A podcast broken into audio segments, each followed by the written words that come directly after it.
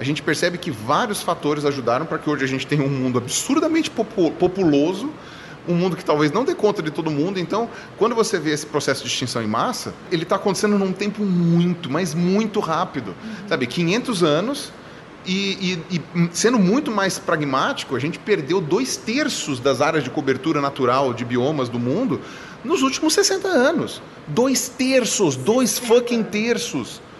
Em 60 anos. O meu pai tinha 10 anos. Sabe, depois dos Beatles fazerem sucesso, a gente teve tipo a redução de dois terços das áreas naturais do mundo. Do mundo. E isso que um quinto das áreas naturais do mundo é deserto. Então, se você for levar em conta isso, isso é assustador. E isso está vinculado com o fato da gente ter virado gafanhotos para o mundo. A gente tem, sei lá, eh, dizem que vai parar o crescimento populacional com 12 bilhões. Né, e depois vai decair de novo, porque as pessoas estão tendo menos filhos e tal, mas elas estão vivendo muito. Então, quer dizer, é, é, até a gente chegar nos 12 e começar a retrair, o quanto já não deu, já não deu o estrago irreversível que não daria para a gente salvar, entende? Então, nós estamos tendo um impacto maior do que um asteroide de 10 quilômetros. Uhum. Né? Isso é bem assustador. E ouvimos então, logo na abertura desse episódio 155, o Pirula, o, o biólogo, que é, como tá aqui na capa do livro, tá? Biólogo fenômeno do YouTube. E também é, vamos ouvir aqui também o parceiro dele no livro Darwin Sem Frescura, o jornalista Reinaldo José Lopes. Eles foram meus convidados em 2019, no episódio 115 do Vozes do Planeta, para falar do lançamento desse livro, então Darwin Sem Frescura, como a ciência evolutiva ajuda a explicar algumas polêmicas da atualidade. E por que, que eu estou trazendo de volta? Com uma versão um pouquinho mais editada. Porque olha só, esse livro agora é finalista do prêmio Jabuti na categoria Ciência não é uma maravilha? E justamente para fazer essa entrevista participou comigo o Cláudio Ângelo, jornalista que tem aqui é, o seu espaço né, no Vozes do Planeta. E o Cláudio Ângelo é um vencedor do prêmio Jabuti na categoria Ciência com o livro A Espiral da Morte: Como a Humanidade Alterou a Máquina do Clima. Tudo casadinho, né? Então vocês vão ouvir agora mais uma vez essa entrevista com o Pirula e o Reinaldo José Lopes sobre o livro Darwin Sem Frescura. Bora! Mas antes, calma lá, antes, antes, antes dessa entrevista, eu vou trazer o, o Reinaldo aqui. O Reinaldo me mandou um áudio para celebrar, então, junto com a gente e com os ouvintes aqui do Vozes do Planeta, essa indicação. Vamos ouvir. Oi, Paulo. Eu só queria dizer que foi um tremendo prazer é, ter participado do programa contigo e ainda mais agora que a gente está na, na lista de finalistas do Prêmio Jabuti na categoria Ciência. É, seu programa foi pé quente, ajudou nós pra caramba. É isso aí, grande beijo. Agora sim, agora sim, vamos direto então para esse papo gravado em 2019. Eu e Cláudio Ângelo conversando com o Pirula e o Reinaldo José Lopes. Bora! Vozes do Planeta. Hoje temos aqui o Pirula, biólogo, lançando o, seu, o fenômeno do YouTube, né? Então, quase já 800 mil seguidores. Semana que vem, se tudo der certo, 800 mil. Muito bem, o canal do Pirula. E tem o Reinaldo José Lopes, jornalista, autor de muitos livros. Oito oito livros e participando hoje aqui também tem um canal né, no YouTube, lançando então Darwin sem frescura, esse livro muito divertido, eu estou adorando, não terminei ainda de ler, mas eu estou adorando. Vou começar por aí. Você já tem oito livros, Pirula é o primeiro livro. Primeiro livro. Como é que vocês se encontraram, né? Além da nerdice toda, nas redes sociais e tudo mais, como é que vocês se encontraram para construir esse livro? Melhor ainda, onde você estava com a cabeça quando resolveu aceitar escrever um livro com o Reinaldo José Lopes, esse nerd? Então, na verdade eu fazia parte do grupo Tolkien Brasil e era um daqueles que xingava o Reinaldo por causa do Gobelin. Não, tô zoando, tô zoando. Eu, eu, eu, eu entrava em disputa com ele sobre a pronúncia certa em Quênia. Mas não. Quênia. Quênia. Quênia. Quênia, correto é Quênia. Tá vendo? Então, mas aí o, o, Ah, eu conheci o Reinaldo, eu conheço ele, assim, eu sei quem ele é há décadas já, desde que eu entrei na academia, ele era o cara da Folha que falava de dinossauro e quando saía alguma coisa de paleontologia, barra ou arqueologia. Né? E... Graças ao Cláudio, inclusive, que me introduziu sem trocadilho nessa área. então, aí no fim das contas, eu, a gente se conheceu pessoalmente num congresso há muitos anos atrás. Eu não era ninguém, o Reinaldo eh, já era um cara muito relevante, e aí ele me esnobou. Aí, e aí a gente se reencontrou, na verdade, e ele veio se apresentar para mim como se a gente nunca tivesse se visto. Em 2000, foi 2014. 14, 2014. Tá cheio de mago esse relato. 2000... não, não, tô zoando. Não, ele não tem obrigação nenhuma de lembrar disso. Mas foi 2014, aí em 2014 eu já era alguém que merecia ser cumprimentado, e aí ele, ele veio falar comigo e aí em 2000. Coitado, ele tá morrendo de vergonha. Tá roxo aqui. Desculpa, Renata, que é engraçado contar essa história. Mas, gente, não se, não se preocupe, eu não tenho nenhum ressentimento, ele não tinha obrigação nenhuma de lembrar de mim. Eu nem tinha o cabelo tão comprido. Mas enfim, aí quando ele foi. Aí ele. A gente começou a se conversar, aí o pessoal do, do grupo de canais de ciência do Brasil, né, o Science Vlogs, começou a juntar essas pessoas, ele foi junto com a galera. E aí eu, a gente começou a conversar, etc. E como eu sempre gostei do trabalho dele, a gente acabava meio que interagindo eventualmente. Agora, o dia que ele ligou para mim e falou, olha, por que a gente não escreve um livro junto, eu confesso que eu dei uma caída para trás. Foi uma surpresa grande para mim. E aquela coisa, eu estava numa época que eu aceitava tudo que me propunham, sem saber se eu ia dar conta. E isso me preocupou bastante depois, porque eu percebi que eu precisava a, a, ser um pouco mais responsável comigo mesmo para escrever um livro. E esse era o motivo de eu nunca ter escrito um livro antes. E quando. Mas aí o Reinaldo soube cobrar bem. e aí eu consegui eu consegui escrever o livro, até que ele foi rápido, né? Quando eu realmente peguei o livro para escrever, foi o quê? Foi dois meses escrevendo. É, por aí. É, Reinaldo, você já vinha, né, do, de um grande sucesso, que foi o 1499, foi, foi muito bem recebido, e você já vinha nesse, nesse pique, né? Você produziu uh, o Darwin Sem Frescura junto, como é que foi essa história? E como é que você chegou no rapaz aí? Na verdade, foi, foi o seguinte, eu tinha acabado de lançar o 1499, tinha acabado de... Acho, acho que ele estava para ir para as livrarias faziam, faltava um pouquinho de tempo. E a gente estava fazendo muita, eu estava fazendo muita coisa para a editora Abril. Aliás, o livro quase não saiu porque a gente fez originalmente ele para super, super interessante, para o selo de livros da, da revista, né? Só que então a gente fez o livro. Eu, eu quis falar com o Pirulo porque número um era um cara que amava evolução como eu, então acho que era um cara que tem, tem informação específica é, na área e um cara que conseguia falar com o público que eu, que a gente, que eu queria atingir. Uhum. Que é uma galera mais nova, uma galera que, que não tá, que estava fora da mídia tradicional. Né? Uhum. A preocupação de jornalista hoje, como é que a gente chega nas pessoas que não estão mais nos jornais, nas revistas. Então, era uma escolha realmente óbvia, ainda bem que ele topou. E, então o livro acabou quase não saindo por causa da crise da mídia tradicional, porque a gente terminou o livro e a Super falou pra gente: desculpa pessoal, não temos dinheiro para pagar o adiantamento de vocês, nem para imprimir o livro. Pois é. E aí, então. Não dá pra fazer prevendo. Não dá pra fazer nada. Eles não tinham grana pra nada. Aí, aí já tinha passado. É, pois é. Aí já tinha passado um tempo, o 1690 estava indo bem. Eles me liberaram para falar com as editoras. Eu falei com a minha editora na, na Harper, a Renata Sturm. Aliás, um beijo para Renata, que é incrível. E ela abraçou a ideia e a coisa rolou. Graças a Deus. Que legal. E bom, e você já tinha escrito sobre evolução, Sim. né? E essa linguagem que que que está aqui, que foi adicionada também, eu vejo muito o Pirula falando aqui enquanto eu leio também.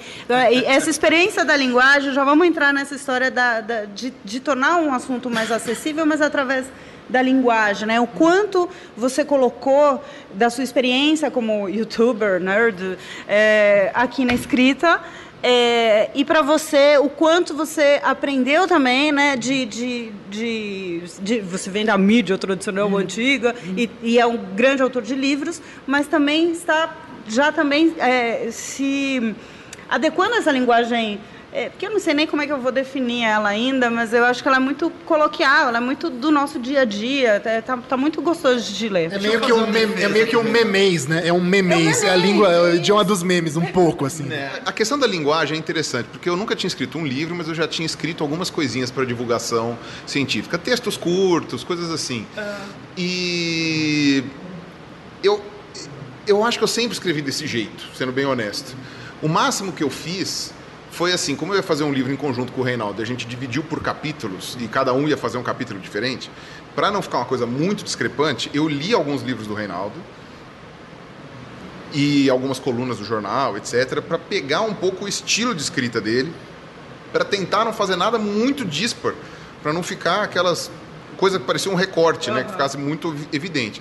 O pessoal da edição lá do, do Copydesk lá falou que chegou a ficar um pouquinho um, um, pouquinho evidente, que era diferente, mas eu acho que é uma diferença que passa. Ah, uma diálogo, né, é, uma diferença que o pessoal não vai reclamar muito. Mas no fim das contas, o que, o que acontece é a experiência no YouTube só me permitiu, eu acredito que concatenar melhor ideias na, na, na sequência, uhum. né? Porque eu já escrevia coisa, por exemplo, eu lembro que eu tinha um curso de evolução anos atrás, muitos anos antes do YouTube, né? Desde 2004, 2005, e quando eu fui transcrever as aulas para é, de maneira em apostilas, que era isso, né? Eu pegava as aulas em PowerPoint, transcrevia mesmo como um texto para as pessoas terem como consulta uhum. para poder ler em casa no curso. E eu já tinha escrito numa linguagem mais ou menos daquela em que a formalidade ela, ela pode ser entrecortada pela informalidade, que é pelo menos para dar um, uma leveza maior no assunto. Nem sempre, é, nem sempre isso é bem sucedido, né? uhum. né? muitas vezes não adianta, mas a gente colocou isso daí no livro de alguma maneira. Né? Claro. Então, eu, por exemplo, as legendas das figuras fui eu que fiz. e aí eu lembro que teve uma também, o pessoal não reclamou muito, mas eu queria, eu queria que mantivesse desse jeito. Então, por exemplo, aqui, vou até falar a página, ó. Na página 131 está aqui, tá aqui sobre a, a sua capacidade genética de sentir o gosto amargo de vegetais crucíferos. Né? Leia-se vegetais crucíferos como couve, couve-flor, brócolis, agrião, se não me engano, enfim. Esses, esses vegetais que possuem folhas de verde escuro. Essas coisas ruins que eu não como. Então, mas o caso do Reinaldo a gente sabe que não é, não é por causa do gene, é por causa de frescura. Mas enfim, e aí o interessante é isso, a gente tem aqui o, o gene, né, quando você é homozigoto para o gene do amargo, você não consegue comer isso daí de jeito nenhum. Né? Quando você tem as duas, os dois, o, o par de cromossomos com esse gene, você não consegue comer. Quando você é heterozigoto, ou seja, um é, é tolerante, o outro, ou melhor, um sente o gosto, outro não sente, é intermediário, né? E, e você consegue meio que 50% da população mais ou menos tem isso. E você consegue comer se você se acostumar. Uhum. Então é mais ou menos que nem pimenta. Praticamente ninguém tem tolerância genética à pimenta, mas as pessoas se acostumam a comer pimenta por uma questão, sabe, cultural ou mesmo por vontade e, e, o que é uma toxina gravíssima da, da, da planta vira um, um tempero, uma coisa que fica gostosa. E você tem os 30% da população que não possuem esse alelo genético, ou seja, eles não sentem o gosto amargo do brócolis ou da couve-flor ou etc. Então esses daqui, aí eu coloquei aqui, zero amargo, quem é, é a AVI, né, que é a, é a sequência, da, da, é a sigla do gene, né, da, do alelo. Quem é AVI duplo e não come crucíferos merece um caminhão de brócolis para largar a mão de ser fresco. Aliás, é o, é o, título, se não me engano, do capítulo. Era, é... Vamos falar agora, Reinaldo, do, do, do, dos, dos, capítulos, né? Como vocês dividiram, como vocês dividiram esses temas, é, porque também são muito próximos das pessoas. Né? Só para vocês terem uma ideia, aqui tem Elos Perdidos, Quando a Vida Quase Sumiu, é, A Evolução do Certo e do Errado, Troca de Casais na Pré-História. Isso é, um problema. tem um tema que é, imagino que tenha sido você que escreveu, porque inclusive é um dos, dos seus episódios mais assistidos no canal, do Homossexualidade Natural, Viada. É. Como é que foi essa separação dos capítulos, dos temas, o que vocês abordariam em cada, em cada estágio? Foi meio treta ou não? Não, não? Foi, foi, tranquilo. A, a, a, lógica geral, assim, olhando, olhando para o conjunto, foi meio que faz, fazer duas coisas. Então, começar com as bases, tipo, a gente né, capítulos introdutórios que dessem para as pessoas as ferramentas para entender o grande quadro da evolução, tipo, desde o que é seleção natural, o que é deriva genética, como é que funcionam os genes. Então, essas coisas, tipo, com isso aqui, com esse pacotinho do comecinho, você, você consegue entender praticamente qualquer fenômeno que envolva evolução. E aí depois passar para o que é polêmico, né, o que está uh, em alta aí, em, em, debates e nunca sai de, de moda, na verdade, como coisas como homossexualidade, e coisas que são fronteira do conhecimento, coisas que, são, que a gente está aprendendo tá. hoje que deixam o quadro de evolução como ciência ainda mais sólido. Então é as duas coisas, de um lado fundamentos e de outro tretas e fronteiras, digamos. É meio isso. Falando em tretas e fronteiras, é, Pirula, queria, queria saber se é, você fez muito bullying no Reinaldo durante a produção do livro, pelo fato dele ser católico e você ser um paleontólogo ateu. Porque é, às vezes ele se presta um pouco a isso. Acho que ele fica pedindo assim, ei, ei, façam bullying comigo. Como é que é essa coisa da, da, da, do, da, da separação religiosa aí entre vocês nessa. Como é que foi aí durante esse trabalho? Olha, sendo muito honesto, eu lido absurdamente bem com o fato dele ser católico. O, o, o que me gera mais preconceito é ele ser jornalista. Sendo bem honesto, a academia científica tem uma relação de, de, de ódio e ódio com o jornalismo que é muito próxima. Né? E assim, é, a, agora que eu tenho, eu tenho dado mais entrevistas para jornalistas e tal, eu entendo mais a origem dessa raiva. E, mas ao mesmo tempo, isso é um fundamento da profissão. É bom, não estou aqui para ficar falando mal de jornalista, né? mas é, é, é, um funda, é um fundamento da profissão que pode parecer um pouco invasivo para as pessoas que estão, que, que estão do outro lado.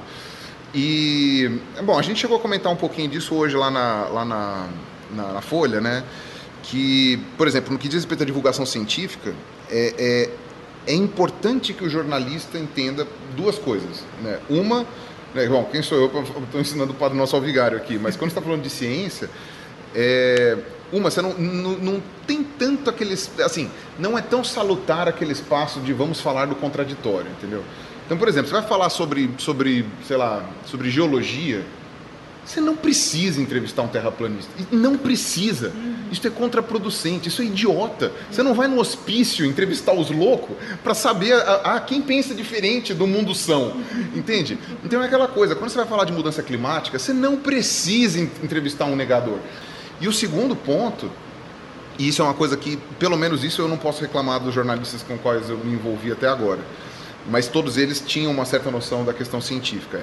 Às vezes a gente explica uma coisa para o jornalista que é uma especialização, uma coisa especializada demais, muito técnica.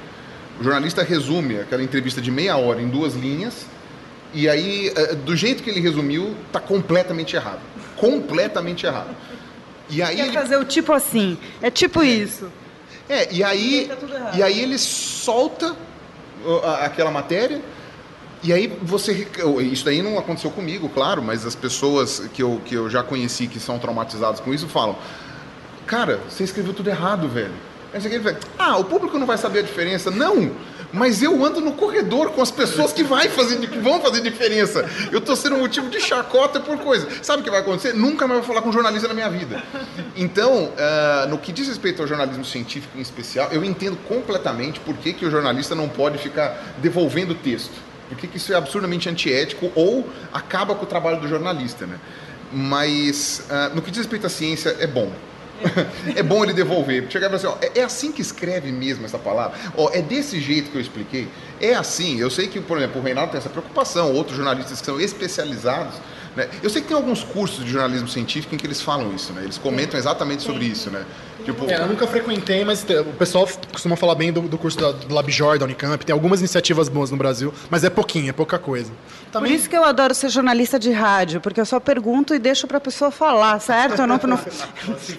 É, é, exatamente, fala aí então o que, que é, né? É, falando nisso, então, vamos. Eu queria que vocês explicassem, né? O, o, além, lógico, da escolha do tema, né? Porque não existe literatura acessível, né? Com relação a isso para leigos, vamos, vamos falar assim é, para entender a teoria da evolução. E por que, que esse primeiro capítulo é tão importante? Né? Vocês até reforçam em alguns momentos, você pode ler de qualquer ordem é, o livro, menos esse primeiro capítulo, que vocês falam da seleção natural, da seleção sexual. Né? É, por que isso, Reinaldo? Então, eu, eu, acho, eu acho que, que a questão é a seguinte. É, em vez de, da, da, pessoa entender a evolução como um amontoado de fatos, ah, quer dizer então que o homem veio do primata X, que tá, apareceu na África 6 milhões de anos atrás, e os dinossauros se extinguiram há 65 milhões de anos atrás, isso aqui em vez de mostrar a coleção de fatos, o, o mais importante é a lógica. É, é, a maneira. Tem gente que fala que, a, até cito isso no livro, que a evolução é a melhor ideia que um ser humano já teve, né? A teoria da evolução. É, pode ser um pouco de forção de barra ou não, mas de qualquer maneira. É, eu, eu, eu também acho que não. Eu, também, eu, eu tendo a concordar também. Mas é, quando você pega a lógica da coisa, ela é ao mesmo tempo. Como qualquer grande teoria científica, né? É ao mesmo tempo simples e elegante e, e se casa aos fatos e, e em vez dos fatos passarem a ser, uma coleçãozinha, um monte de livrinho na, na, na estante da biblioteca, eles se juntam e fazem sentido juntos. Então é por isso que faz tanta diferença você ter na cabeça esses tijolinhos de, de, de, lógica. Porque um negócio que parece totalmente desconexo e maluco, diverso, maravilhoso, mas maluco que é a biodiversidade, de repente tudo isso, as peças do quebra-cabeça caem num lugar, se juntam e você vê o mapa. De repente. Por isso que é tão crucial, eu acho. Legal. É constante.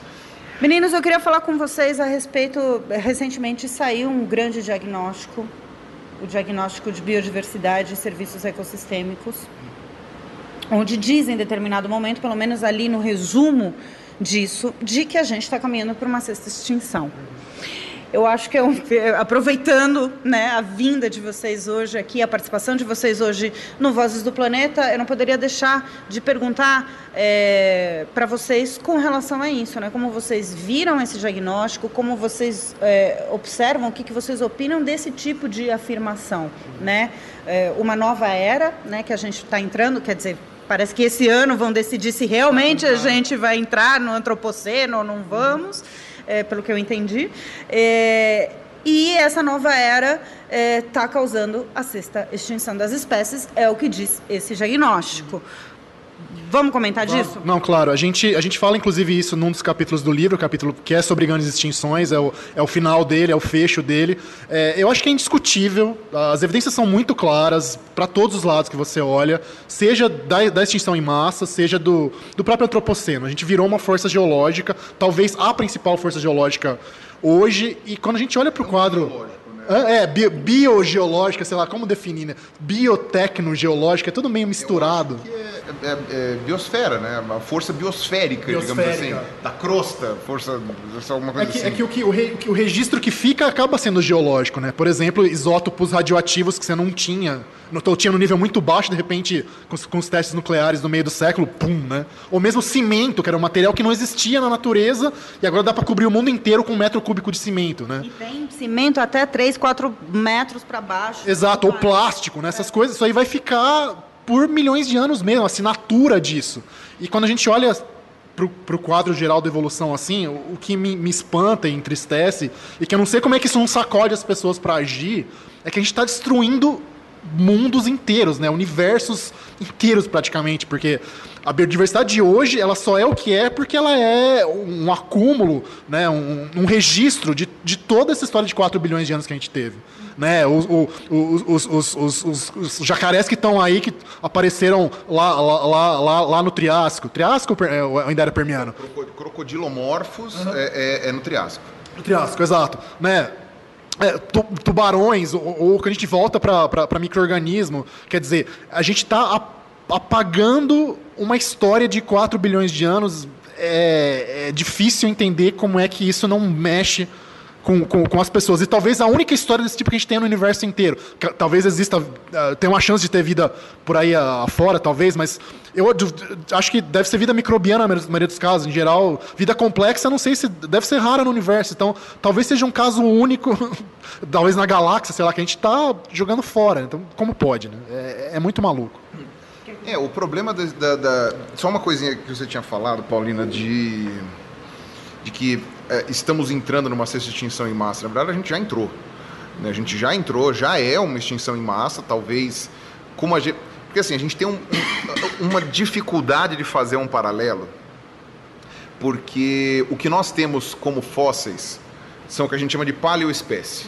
A gente não tem como saber quantas espécies de fato são, do ponto de vista espécie de dinâmica populacional mesmo, né? Então, por exemplo, a gente sabe que, uh, por exemplo, enfim, que você tem várias, várias espécies diferentes do gênero Botrops, que é a jararaca. Uh, várias espécies diferentes de, de, sei lá, o gênero sei lá, ele, não, é sei lá, é, eleuterodátilos, que é um tipo de perereca. Uhum. Mas quando você vai ver o esqueleto desses bichos, ele é essencialmente tudo igual. Então, se você pegasse isso no registro fóssil, o que podem ser 10, 12 espécies diferentes, a gente vai entender como sendo uma coisa só. Uhum. Tá? Por mais que. E olha que os paleontólogos são muito criativos eventualmente. Então, quando você vê esse tipo de situação, a gente entende como paleoespécie. Uhum. Então, o pessoal geralmente usa extinção em massa, é medido em gêneros e famílias. Tá? Então, ó, tantos gêneros foram extintos, tantas famílias foram extintas, às vezes até ordens foram extintas, né? no sentido de escala hierárquica de, de grandes grupos, né? que é uma coisa que hoje a gente mal, mal usa, inclusive, do ponto de vista é, do ponto de vista prático ainda é útil, mas a gente sabe que é uma coisa meio, meio artificial, ar, artificial meio arbitrária. Assim. Então, o que acontece? Quando você chega e vê. Uh, a extinção atual, a extinção atual não chegou a extinguir famílias, que a gente saiba. É, extinguiu alguns gêneros, principalmente de bichos muito peculiares, mas não chegou a eliminar grandes números de bauplans, que a gente chama, né, que é formatos corpóreos de bichos, etc., e plantas também. Então o pessoal tinha dificuldade de fazer um paralelo com as extinções anteriores e a extinção atual, que a gente tem acesso a 100% do bicho, 100% da planta, né? E não só o esqueleto, não só uma impressão, ou não só alguma coisa assim, né? Um vestígio tal. Então, mas a, isso já faz alguns anos, inclusive. Essa, esse relatório da, da, foi da ONU, né? Da Agora, ele foi só para cravar uma coisa que todo mundo já sabia. É, porque uh, dois anos atrás já tinha saído uma, um, um artigo científico na Nature fazendo cálculo, pelo menos para vertebrados terrestres, né, para tetrápodes, né, então seriam anfíbios, uh, mamíferos e, e, répteis, incluso aves. Né, fazendo uma, uma análise desses todos, colocando em números e por região zoogeográfica. Então, obviamente, as regiões mais biodiversas tiveram mais perda, as regiões menos biodiversas tiveram menos perda porque tinha menos coisa para perder, mas, uh, no geral, você já podia tratar em números de extinções em massa. Já, de extinção em massa em números, né, mesmo de, de eh, em quantidades de espécie, que eram equivalentes. E o problema é, as outras extinções em massa aconteceram na casa dos milhares de anos. Então, a extinção é, permotriásica, que foi a maior do mundo, extinguiu 96% da, da fauna e flora do mundo, a extinção permotriásica, ela demorou entre o começo da extinção e o final dela 500 mil anos a gente calcula, 400 mil anos. É muito tempo, é mais tempo do que a espécie humana está aqui no mundo. Uh, a extinção uh, Cretáceo-terciária, Cretáceo-paleógena, né, que foi a que extinguiu a maioria dos dinossauros, ela é bastante conhecida por ter sido muito rápida, porque provavelmente ela foi é, motivada por um, por um asteroide de tamanhos muito consideráveis, porque todas as outras extinções aparentemente tiveram é, queda de bólidos envolvidas, mas eram bólidos menores. O, o a, a, possível lugar onde isso aconteceu, que foi a cratera de Chicxulub lá na, na, no México, né, na, na península de Yucatán, tinha 10, eh, calcula-se que esse, esse bichão tivesse 10 quilômetros de diâmetro. Era, era um troço assim, monstruoso, monstruoso, era maior que algumas cidades. Então, uh, foi uma extinção considerada razoavelmente rápida para os períodos geológicos. Ela durou 10 mil anos. 10 mil anos. A gente está falando que nós começamos o nosso processo de extinção motivado pela espécie humana 10 mil anos atrás, quando a gente está incluindo a megafauna pleistocênica. Então, a, a possibilidade de, de, humanos pré-históricos terem extinguido preguiça gigante, mamute, rinoceronte lanoso, esses bichos aí, tigre dente de sabre e tal, que a gente conhece do, do desenho da Era do Gelo. Né? Mas se você for levar em conta, essas extinções, elas extinguiram um grupo muito específico de mamíferos de grande porte e alguns répteis de grande porte. Quando aves também, né, incluso nos répteis. Quando você vai ver a, a, a, o fato mesmo da, da gente estar tá extinguindo muitas espécies, isso começa 500 anos atrás, com as grandes navegações, né, motivado pelos europeus levando ratos, gatos, cachorros, pra, eh, vacas para tudo quanto é lugar, e isso entrando em colapso junto com as faunas locais e destruindo todas as faunas dos continentes. A Austrália é um bom exemplo, mas o Brasil não escapou disso. Principalmente as ilhas, todas as ilhas foram destruídas, todas, essencialmente e, e principalmente nos últimos 100 anos, por causa da Revolução Industrial, 120, 130 anos, em que a gente começou um processo de destruição, não só a Revolução Industrial, em que você aumentou a capacidade tecnológica de fazer comida, de aumentar a plantação, de fazer não sei o quê, de manipulação genética tal, como também o avanço da saúde. Porque com o advento das vacinas, com o advento de lavar as mãos antes de comer, né, e coisas simples desse jeito, Uh, simplesmente a gente diminuiu em 95% a mortalidade infantil, a gente diminuiu em 95% a, a mortalidade em lugares pobres. 95% não, aí eu acho que eu já exagerei no número, não lembro agora qual é a, qual é a, a, a porcentagem.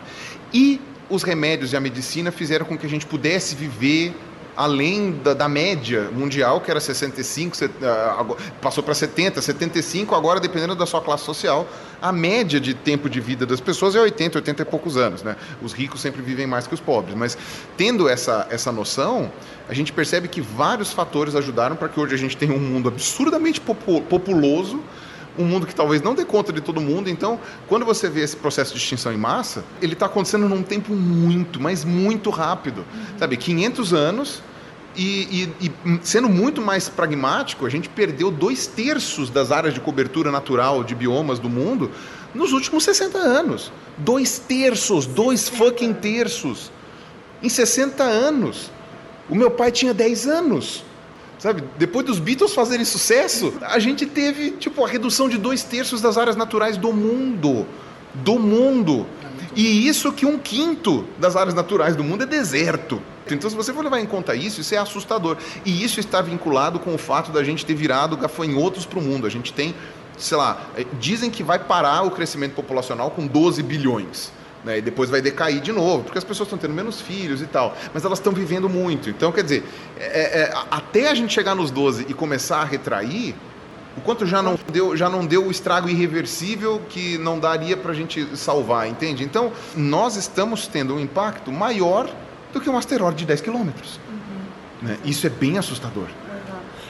O que, que sobra, né? A gente estava falando dessa eficiência na nossa sobrevivência à custa de simplesmente um mega sistema perfeito e maravilhoso, com bilhões de anos para ser para chegar né, nesse sistema, e a gente vai lá e ferrou tudo em 60 anos, como o Pirulo acabou, acabou de falar. Ou seja, acelerou tudo, né? Isso. O que, que sobra, Reinaldo? O que, que se a gente seguir essa tendência, que é pelo jeito, né?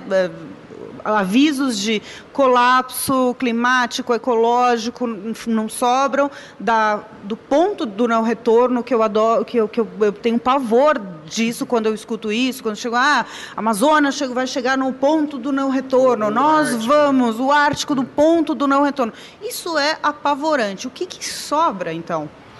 É, é difícil, é difícil até de, de contemplar a possibilidade, mas o temor que eu tenho, e vendo uh, as evidências que a gente tem diante da gente agora, é, por exemplo, o fato de que a gente está tá pegando para nós, hoje a gente pega mais ou menos metade da produtividade primária da Terra. Né? Então, tudo que as plantas produzem na Terra, a gente pega para nós.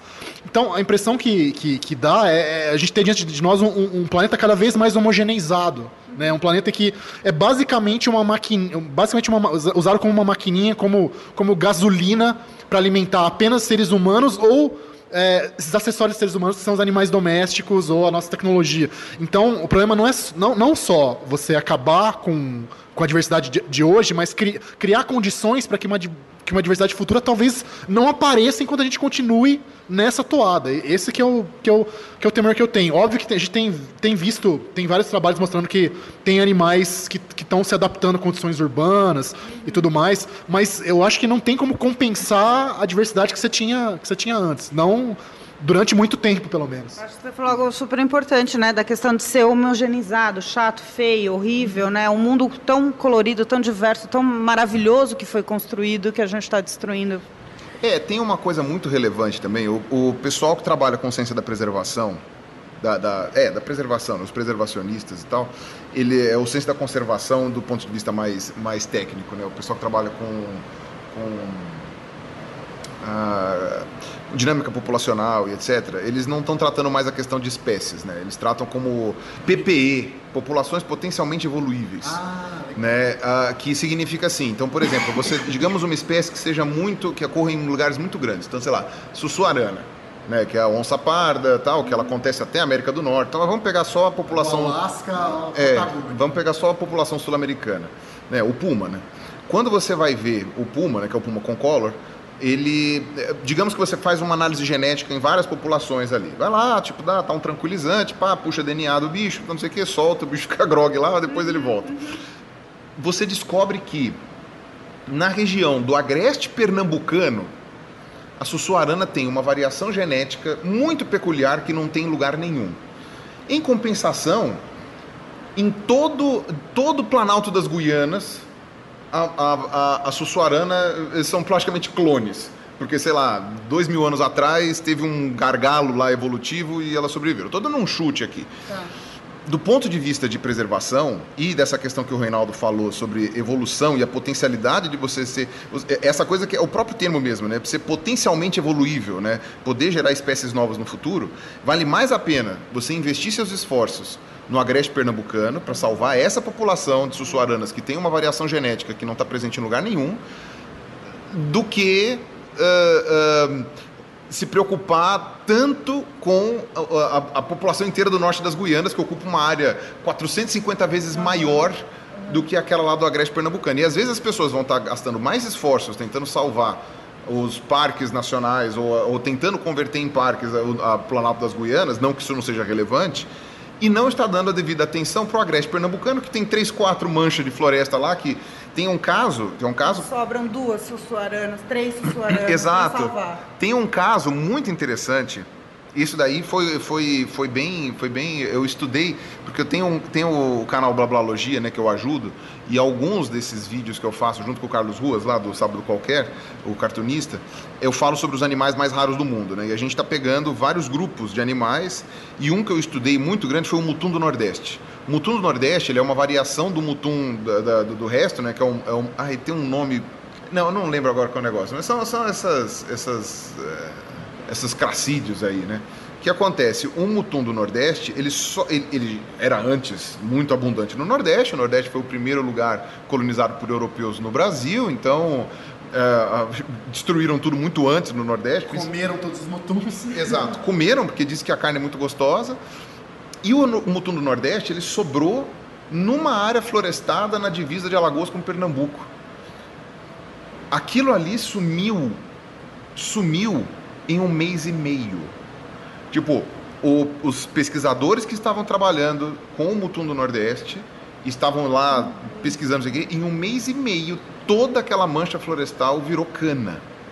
Em um mês e meio você destruiu uma variedade de, de sabe, uma, não, não deve ter sumido só essa espécie, porque quando a gente entra em invertebrado, a gente nem tem como, como ter uma, uma, um levantamento mais preciso. Você arregaçou tudo aquilo tudo aquilo. A sorte, se é que a gente pode chamar de sorte, é que um zoológico do Rio de Janeiro, né, ou zoológico ou um, par, eh, um negócio lá no Jardim Botânico, enfim, eu não lembro, tinha alguns exemplares do mutum do Nordeste, que tinha macho fêmea, é um bicho que reproduz fácil até em cativeiro. O único problema é ele reproduz tão fácil que ele cruza com o mutum do, do, do, resto, o mutum que eu não lembro agora. Dilui a diversidade genética. Dilui a diversidade genética. Então, o que, que acontece? Eles têm muito poucos desses animais puros, entre aspas, acho que eles têm uns 12, e híbrido eles têm acho que uns 40.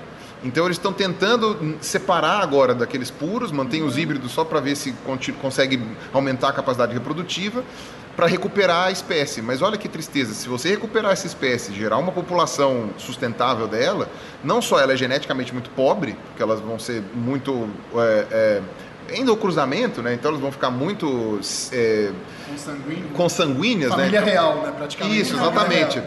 Acaba virando uns bichos meio clone. Ah, onde você vai pôr esses bichos? Os habitats naturais deles acabaram. Acabaram, né? Então, isso é muito complicado. É, é, é uma discussão muito parecida com o que o pessoal tem lá de que vamos recriar os mamutes.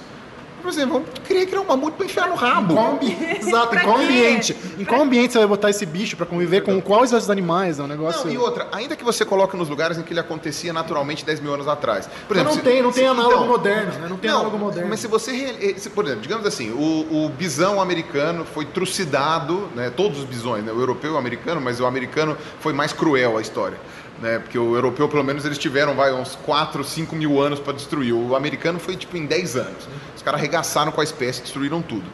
Quando os caras fizeram isso lá, sobraram aquela meia dúzia de rebanhos Né? E você tem nichos vagos, entre aspas, vai, que eram ocupados por mastodontes e coisa até 10 mil anos atrás, que sumiram, e hoje, e os bisões, que eram quem fazia o papel, foram dizimados. Hoje o pessoal está tentando ver se eles aumentam, já está aumentando a população de bisões nos Estados Unidos. Aumentando também para ficar onde, né? A gente não sabe.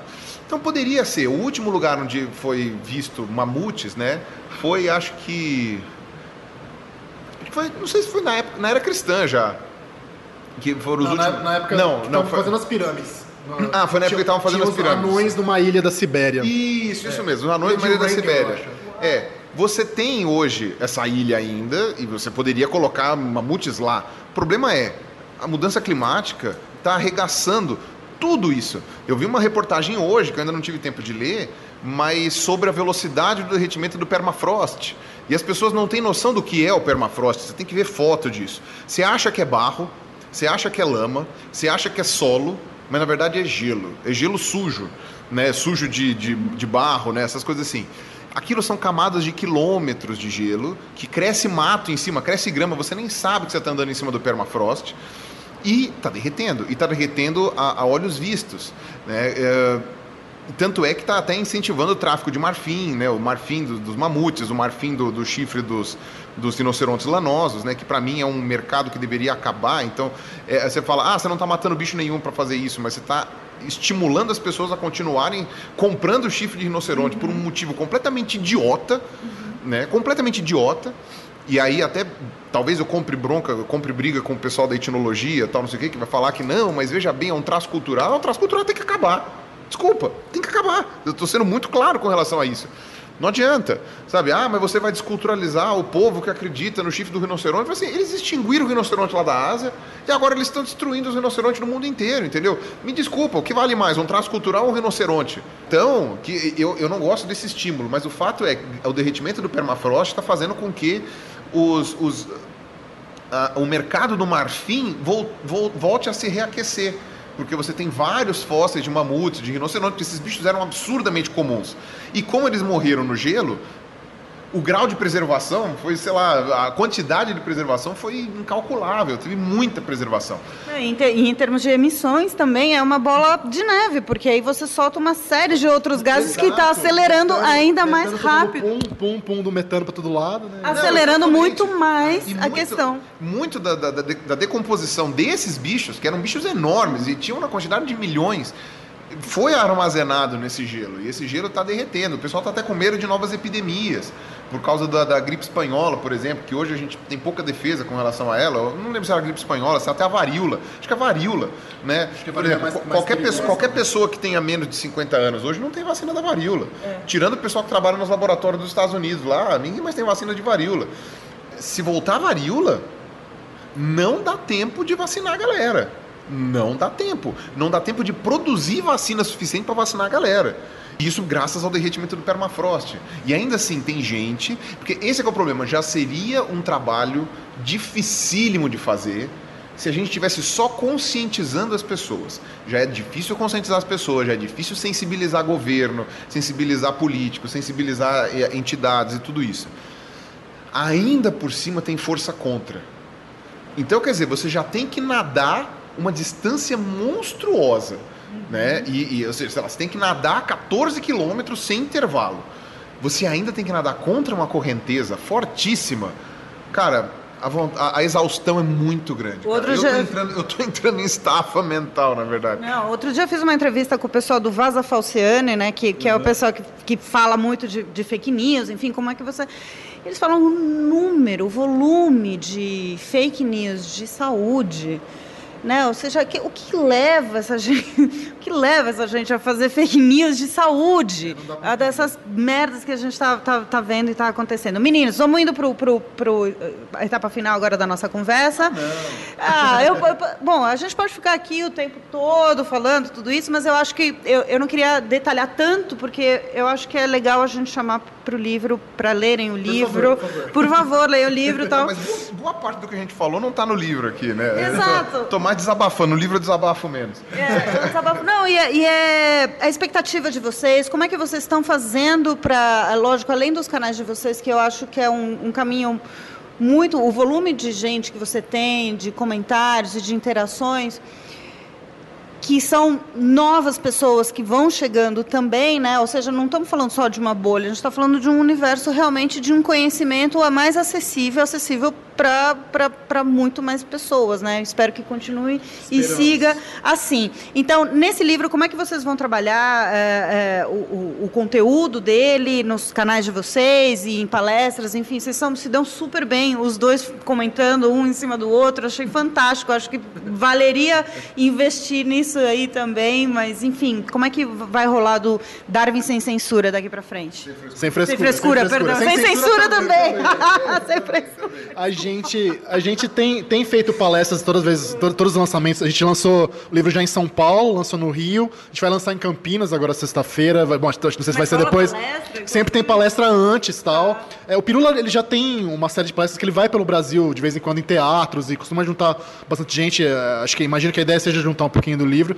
E a editora planeja trabalhar um pouquinho com escolas também. Acho que é muito importante a gente chegar para o público é, de idade escolar mesmo. O livro é um pouquinho para maiores, mas não peronomute, acho que dá para pensar em pessoal de Fundamental 2, ensino médio na boa com o livro. Então, espero falar em, em escolas, falar em escolas públicas. A gente quer. Não dá para fazer só isso porque é complicado as outras coisas que a gente tem que tocar, mas eu quero. A gente, a gente quer espalhar o máximo possível, com certeza. Muito massa.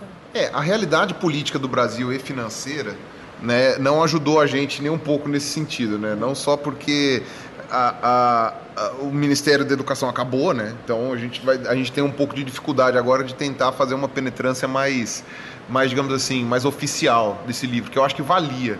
Porque quando o Reinaldo fala que é, não seria proibido para menores, não é por causa da linguagem, né? O pessoal pode achar que, ah, não, vocês falam de coisas adultas. Não, é só pelo que alguns assuntos são um pouco mais complexos, no sentido de, assim, talvez uma criança de 8 anos não entenda de genética o suficiente para entender o livro. Mas uma criança que já tenha tido genética no colégio, a partir da sexta série ou sétima série, já entendeu. Então, os Fundamental 2, eu acho que a pegada vai. Eu acho que vai, até porque essa molecada que está estudando está com o cérebro até mais mais ágil do que o nosso, né, que não estuda todo dia. Apesar de que a gente, apesar de que a gente estuda bastante, mas enfim, a gente não estuda daquele jeito que eles estudavam, coisas que a gente tem uma dificuldade tão grande. Então, eu acho que a, a, molecada tem até mais facilidade de pescar do que isso, né, do que a gente. Então, é um livro que tecnicamente essa galera tudo pode ler.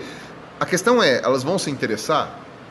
O título é um pouquinho clickbait, Talvez, mas, mas ainda assim ele não é falso, né? O clickbait meio que tem que ser falso, né? Ou uma, uma, uma, uma distorção da realidade. No, no caso, não é. é. A gente fala sem frescura. A gente fala na lata. Sem censura. Sem censura. A gente não se censurou, né? É. Para fazer o livro. A gente não se censurou. A gente enxugou o livro, mas por questões de prazo. Não foi nem por uma questão de, e de páginas, né? Ah, vocês editaram já, uma, ou seja, tiraram um pouco de material que já estava produzido? Não, paramos, de, paramos de escrever ah, em determinado ponto. Okay, paramos de escrever Para não enlouquecer. É. Muito bem, eu queria agradecer muito a vinda, hoje gravando aqui na Unibis Cultural em São Paulo, cantinho do, do, de gravação aqui do Vozes do Planeta. Meninos, muito obrigada. Convido a todos para acompanharem os canais e também a verem, o, comprarem o livro Darwin Sem Frescura. Obrigada, Reinaldo. Obrigadão, obrigado para todo mundo que escutou, foi um grande prazer.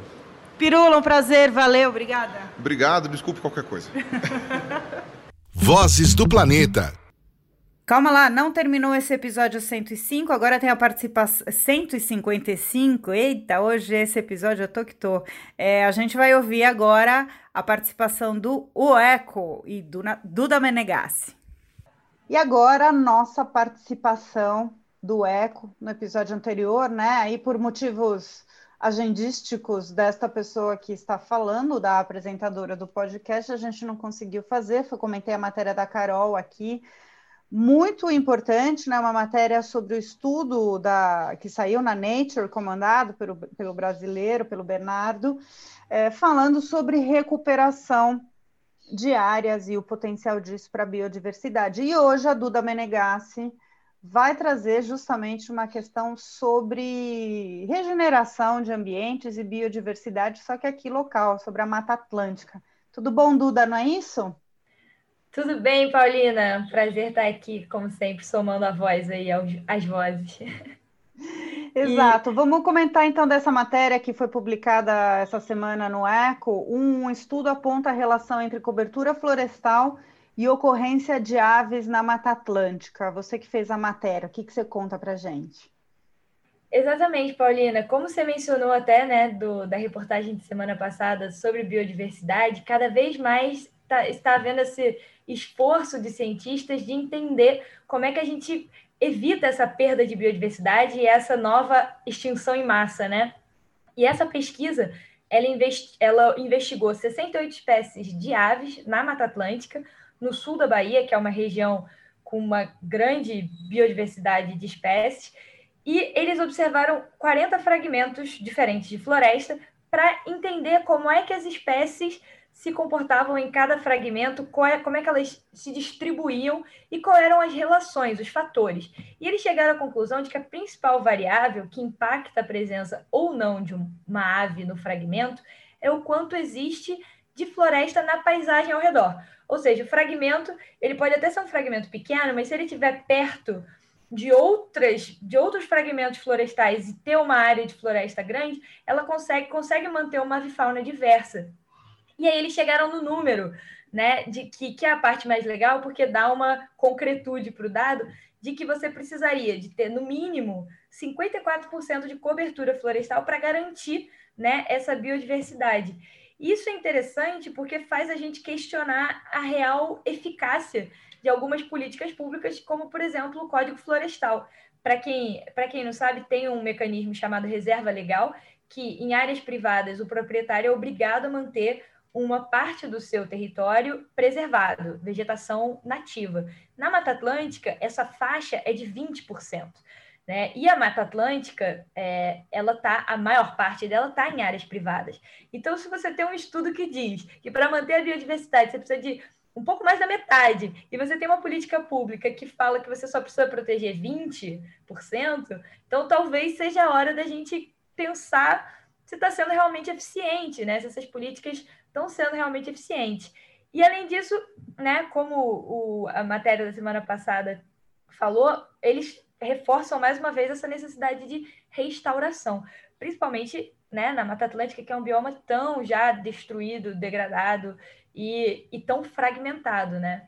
Exatamente, e até trazendo dados do Atlas, né, desse ano da SOS Mata Atlântica, a gente vinha, né, acompanhando é, teve anos e em alguns estados zero, né? Muitos estados com zero de desmatamento, e nesse novo Atlas a gente começa a ver novamente, então, a volta do desmatamento no bioma, né? Esse ano Sim. também tivemos muitos incêndios na Mata Atlântica, então Sim. é um estado permanente de atenção, como você falou, um, um, um bioma extremamente fragmentado, sobrando aí entre 7% e 8%, né? E estava aumentando né, a, a questão da recuperação. Então, muito importante realmente trazer à tona esses dados. Agora, Duda, também é importante, você falou do Código Florestal, mas é, é justamente importante o esforço desses pesquisadores em tornar esses estudos cada vez mais conhecidos, porque, por exemplo, na Mata Atlântica, a grande parcela de conservação é de áreas particulares.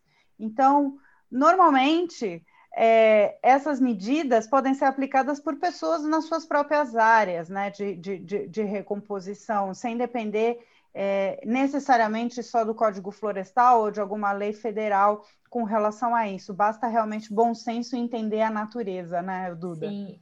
E aí, é, até fazendo um, uma ponte com o que você comentou do desmatamento, a Bahia, infelizmente, é um dos estados que lidera o desmatamento na Mata Atlântica, né? E, e essa questão das áreas privadas, de fato, né, é, é até na Bahia você ainda tem algumas iniciativas de agroflorestas, né? Então, pensar essas alternativas, onde você consegue agregar a produção com a conservação é fundamental. E até sem ser em agrofloresta, se a gente pensar que aves e insetos são grandes polinizadores, então isso pode ser também uma né, um tiro no pé do próprio, dos próprios produtores não, não manterem essa biodiversidade, né? Então, acho que de fato é uma. A gente está nesse momento de mudança, os pesquisadores estão fazendo o trabalho deles de trazer esses dados à tona, e está na hora da gente começar a des, é, é, acabar com esse mito de que é, produção e conservação não andam junto, porque andam. Andam e andam muito, andam melhor. Como a gente vem falando já há bastante tempo aqui, a renaturalização, não só dos ambientes, mas da gente mesmo. Enquanto a gente não se entender integrante de tudo isso, vai adiantar muita coisa, né, Duda? É Obrigada. Então, ó, essa matéria, vou repetir o título para vocês encontrarem no site O Eco. Um estudo aponta relação entre cobertura florestal e ocorrência de aves na Mata Atlântica. Quem escreveu e quem comenta hoje aqui no Vozes do Planeta, a Duda Menegassi. Obrigado, Duda. Até a próxima, então, hein? Obrigada, Paulina. É um prazer, como sempre. Até a próxima. Você ouviu mais um episódio do Vozes do Planeta. Quem apresenta, faz as entrevistas e também trabalha na produção sou eu, Paulina Chamorro. Temos na edição e produção o André Cazé e na produção sempre o apoio da Compasso Colab. A gente volta a se falar na próxima aventura. Tchau! Vozes do Planeta, com Paulina Chamorro.